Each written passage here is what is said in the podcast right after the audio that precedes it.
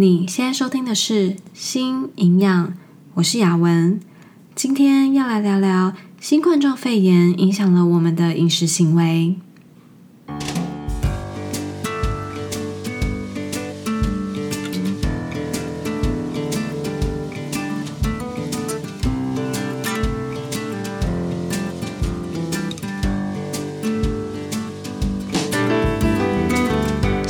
这个频道是为了要传达营养理念和讯息，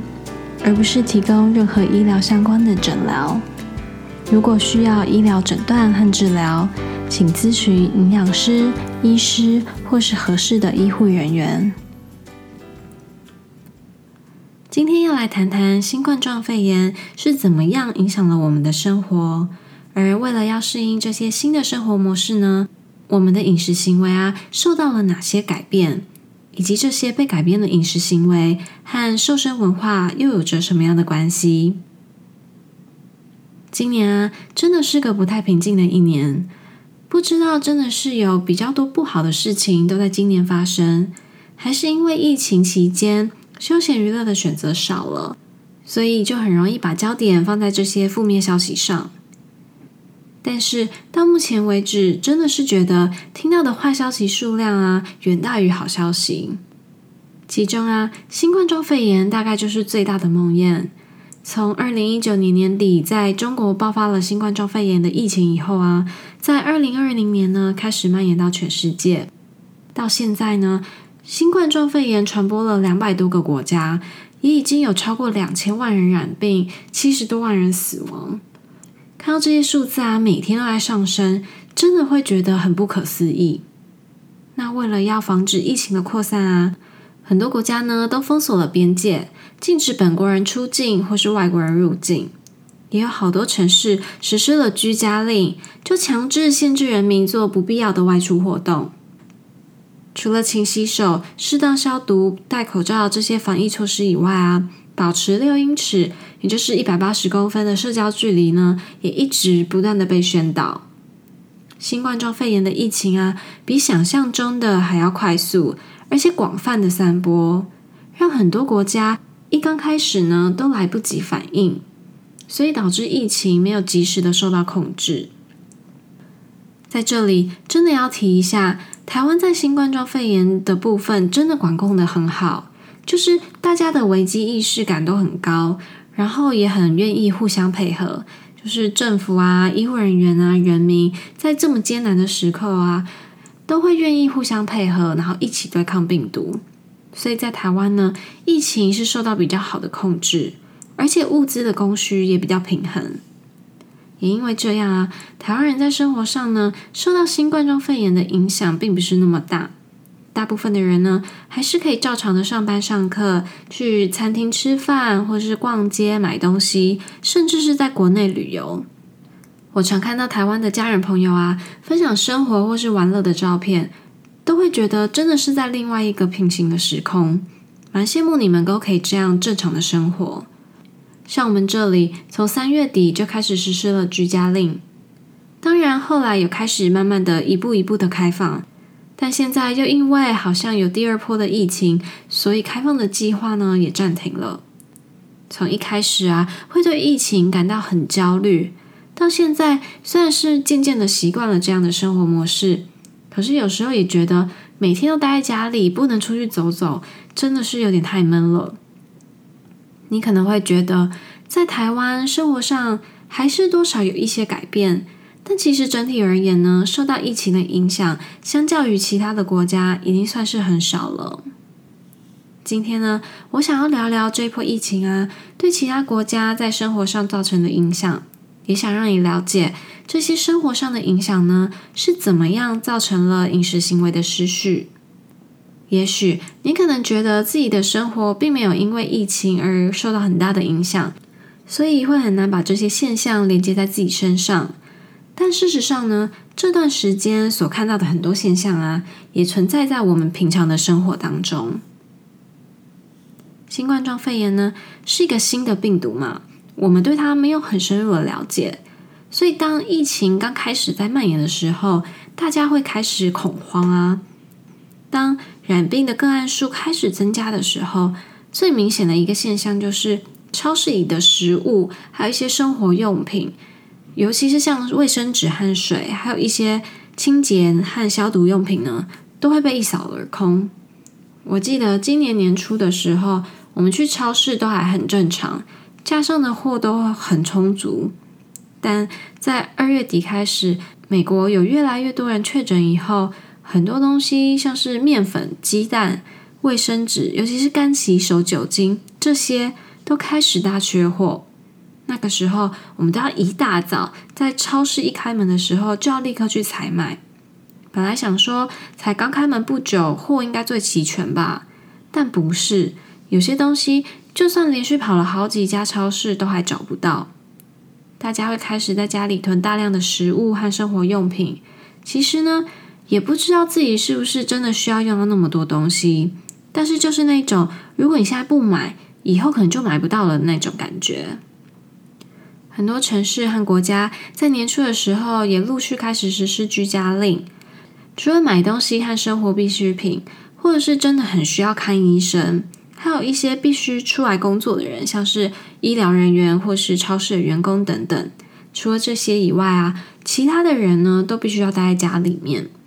那居家令这个强制命令一出来呢，最先影响到的就是学校和公司。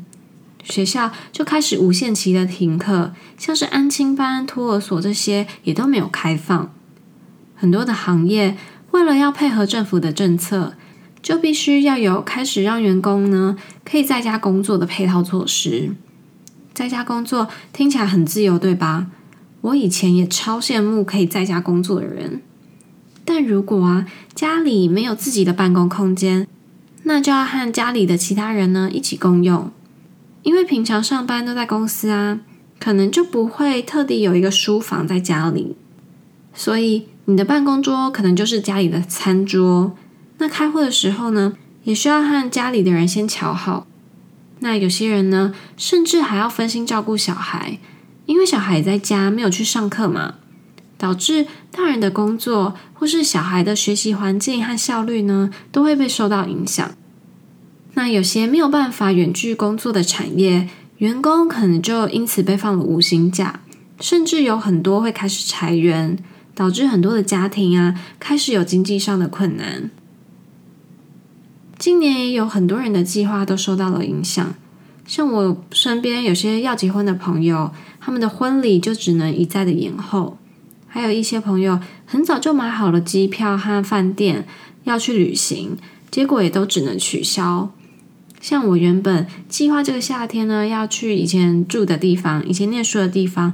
回去拍婚纱照，结果现在也不知道什么时候可以完成。也有很多的公家机关或是公司行号都没有开放，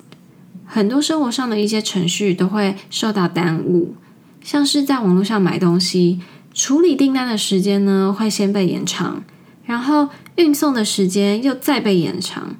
所以我最近买东西收到的时候，我根本就忘记自己有买过这个东西，常常都像在收礼物一样很惊喜。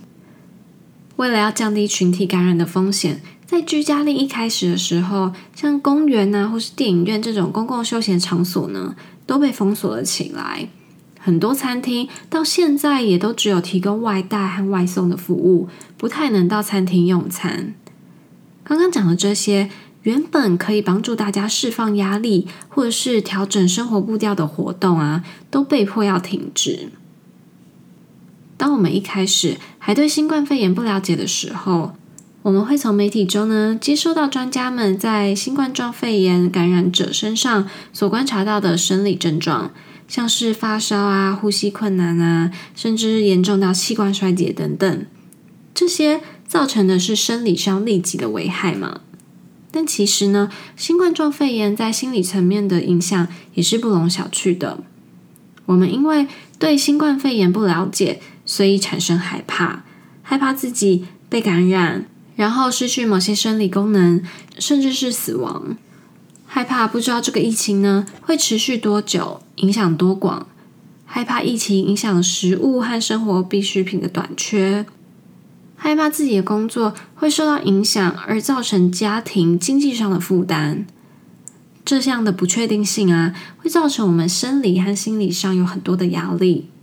再加上待在家里的时间久了嘛，也很容易会和同居的家人有一些冲突。那这些负面的情绪啊，不断的堆叠，但是我们又失去了那些原本可以借由，比如说户外活动或是家人朋友团聚这些来调试压力和情绪的方式。所以新冠状肺炎呢，它扰乱了我们平常的生活模式，会让我们感到恐慌和恐惧，也让压力呢随之而来。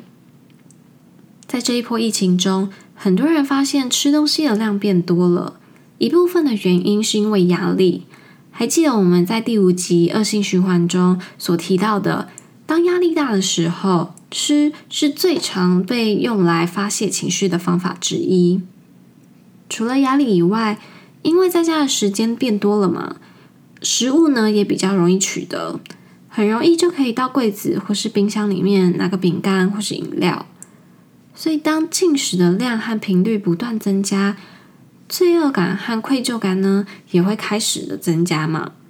于是，为了要去平衡过多的进食量，大家最先想到的就会是用运动啊来增加能量消耗，或是用节食来减少热量摄取。但是，过度进食的原因呢，它并没有被解决，因为疫情还在啊，它带来的压力呢，只有增加，没有减少。那在压力不断的累积下，会没有办法专注于平常规律的生活、规律的运动，或是均衡的饮食，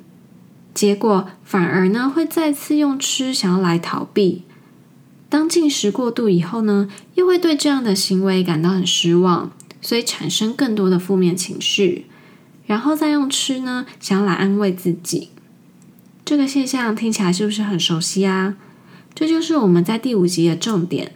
在失序的饮食行为中，会很常见到的恶性循环。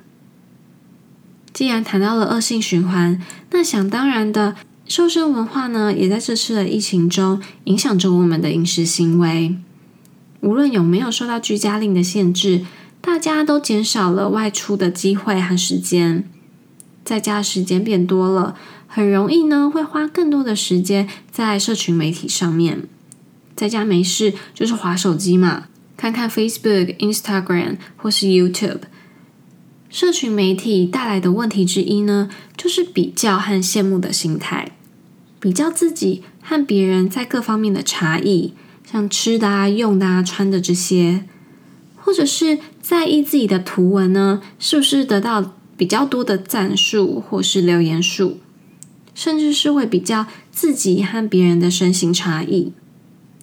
英国皇家公共卫生协会呢，曾经在一篇对于青少年使用社交媒体平台对于健康的研究中，指出了有九成的女生是对于自己的体型是不满意的，而且有些女生啊，当她们花了很多的时间在 Facebook 上面以后，她们是非常渴望可以去改变自己的外表的。这样的比较心态，再加上我们之前也有提到的。社群媒体是瘦身文化传递讯息的主要媒介之一嘛，很常看到的是借由照片、影片、文字，告诉大家怎么样的饮食呢是健康的，怎么样的运动是有效的，怎么样的身形呢是理想的。然后在大量接收到这些讯息以后，自己就会开始检讨是不是吃得不健康，或是没有固定的运动。或是没有大家所认定的理想体型，然后对自己感到失望，再次增加自己的压力还有负面情绪，这样呢会让自己更不快乐。其实说真的啊，新冠状肺炎疫情呢所带来的压力已经够多也够烦躁了，我们实在是没有必要再增添自己的烦恼。在这个不知道什么时候才会结束的噩梦中，我们需要的应该是要好好的去调试压力，而不是让这些对于体重或体型的刻板印象影响着我们的饮食行为。不过讲了这么多，到底应该要如何着手呢？我觉得第一个可以做到的是，让自己知道，在这一段时间内可能会对生活感到害怕、恐慌或是没有安全感。但是这些感受呢，都是很正常的。绝大部分的人呢，都在经历类似的困境还有感受，所以自己呢，不是孤单一个人的。这次的疫情在生活上带来很多改变，除了平常的生活模式啊，像是上班上课的方式会不一样以外，休闲娱乐和社交模式呢，也可能会改变，这也是很正常的。我们要告诉自己，这些都没有关系。当自己呢，能够去辨识到这些改变还有情绪，而且了解这些是自己没有办法去阻止，也没有办法去改变的时候，心态上会更能平静的去应变还有消化。接着要提醒自己，不要用食物呢去调整生理上的压力。食物可以带给你身体能量，可以满足生理和心理的需求。但食物呢，它不能帮助你去解决生活上的问题吗？如果想要利用食物去疏解负面情绪，反而比较有可能会陷入恶性循环中，让自己的饮食行为呢失了序。在面对压力还有负面情绪的时候啊，很多人会选择用大吃大喝来逃避，或是转移焦点，希望吃一些自己喜欢的食物以后可以开心一点嘛。但在过度的进食后啊，身体其实会更疲惫，因为身体它也需要去消化这些食物嘛。然后心理上也得不到满足或是快乐感。吃适量的食物是可以让你满足身心灵的需求，但吃过量的食物则会产生罪恶感和愧疚感，然后就开始了让饮食行为失序的恶性循环。当我们在心情低落的时候，是比较难掌握自己的进食的量还有过程的。所以，食物它不是一个可以帮助你调整心理上压力，或者是解决生活中的问题的一个方式。我们在第五集恶性循环中提到了很多方法，可以帮助我们停止或是拒绝这样会让饮食行为失序的恶性循环。可以再回去听听那一集的内容。然后花一点时间想一想，有没有什么方式呢？是真的可以帮助你减轻压力的。像我啊，是一个很容易紧张还有焦虑的人，常常处在紧张和焦虑的状况下，会让我觉得压力很大。但是每次这样的情形发生的时候，我就会给自己一点时间，如果可以的话，会到附近的公园散散步。不然就在家里做点瑜伽或是冥想，这些方法可以帮助我放松自己。如果心情不好的时候，我会挑一点当下想听的音乐，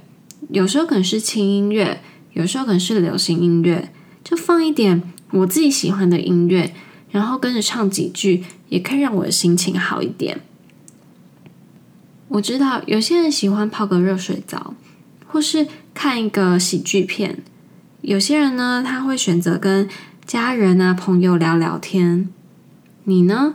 可以让你放松和改变心情的方式是什么呢？如果你愿意，很欢迎你到我的网站雅文 RD.com 到网站上留言，或是写信到雅文 RD at gmail.com 给我。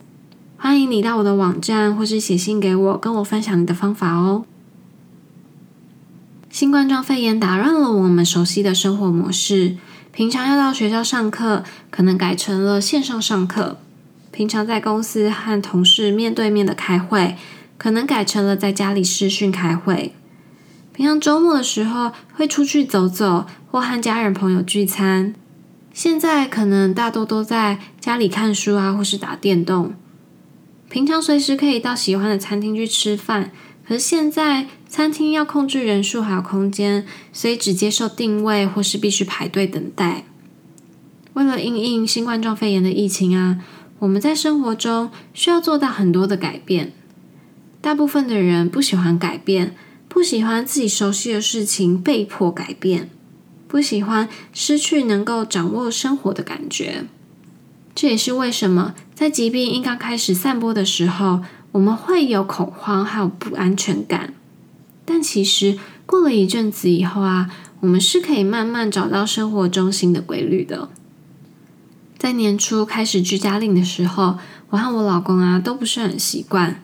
我们两个人每天都待在家里面，除了要配合对方的工作，还有中午吃饭的时间，下班或是周末的时候，也要在家里找一些事情做。出门买菜啊，一开始也不知道一次需要买多少的东西，多少数量，而且一踏出家门就开始很紧张。回家以后都要把所有东西都消毒一次以后才能安心。所以去超市买菜的时候啊，都要花好多的时间，好多的力气。不过后来我们就找了一个时间坐下来讨论一些生活上的事情，重新规划了工作的空间还有时间分配。外出买菜啊，我们也慢慢的找到了适合的频率，大概知道一次要买多少的食物。然后在这段时间内啊，我觉得我自己更注重了稳定的饮食还有睡眠。我要确定自己可以在固定的时间吃三餐还有睡觉，这样才能让我自己呢有足够的体力。当我们熟悉的生活模式被迫改变的时候，会觉得对生活失去了控制的能力。如果可以先冷静下来，接受和面对这样的事实，然后开始规划新的生活模式，当然中间还是会需要几次的修修改改嘛。但最后呢，会发现其实对于生活的控制力呢，还是掌握在自己手上的。新冠状肺炎也让我们多了很多在家的空闲时间。如果你有一些很想做，但是一直没有完成的事情呢，那就可以好好利用这个机会啊！想一想，在年初的时候许下的新年新希望，今年都快要过完了，还有没有什么是没有完成的呢？或是也可以改变一下家中的摆设啊，或是固定跟家人和朋友视讯聊天，也许也可以在这段时间内培养新的技能。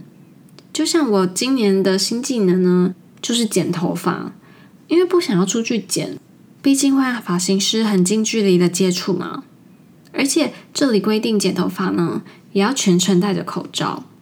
可是女生剪头发可能就要一个多小时，口罩真的会戴不住，所以我就想说，那你自己剪，